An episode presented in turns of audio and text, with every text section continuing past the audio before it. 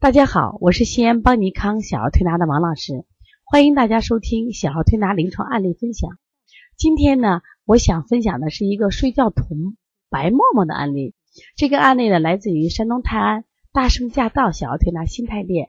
也首先感谢他们为我们推荐分享这么好的案例。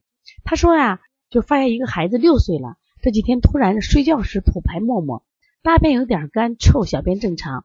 因为六岁了，家长说我也没注意到看黄不黄臭不臭，睡觉时候很安稳，就这五六天吐沫沫，平时不活动，平时不活动不怎么出汗，睡觉也不怎么出汗，饮食正常，一直做着保健推拿，饮食控制很好。三个月时候经常累高，后来理疗好了。吐出现吐沫沫之前感冒过，流了几天鼻涕就好了。是这样啊，关于吐沫沫的事情啊，在这个一岁内的孩子，或者说更小一点，一般是半岁内的孩子。如果这个小孩肺炎，小孩肺炎跟大孩肺炎不一样，大孩子肺炎他会有症状，比如说他会憋气呀、呼吸急促呀，或出现三奥症啊。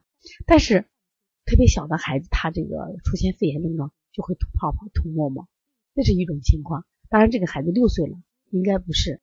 那么第二种情况呢？我们发现有腺样体肥大的孩子，特别是他扁桃体大，扁桃体大的时候，他这个呼气，因为我们都是鼻吸口呼嘛，他呼气的时候。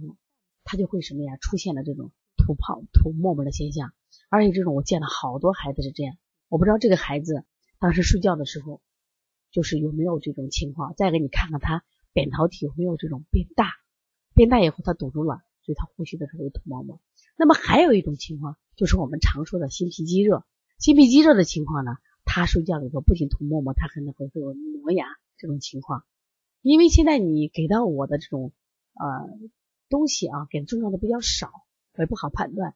但是我看到这个孩子舌象啊，首先舌象，他舌象相对于中后区还是比较厚，他应该有这种积食的症状，而且呢胎的干裂，有这种积食的象，所以说也可能出现什么呀？脾胃积热会传导什么呀？比如说上焦热引起这种情况啊。而且这个孩子应该有腹胀的象，你看他中后区的特别厚，舌厚，舌厚一般都腹胀，所以说你给孩子拍一拍。如果有这种情况的话，那你先消腹胀，先消腹胀啊，再给你看观察一下他扁桃体是不是大，好吗？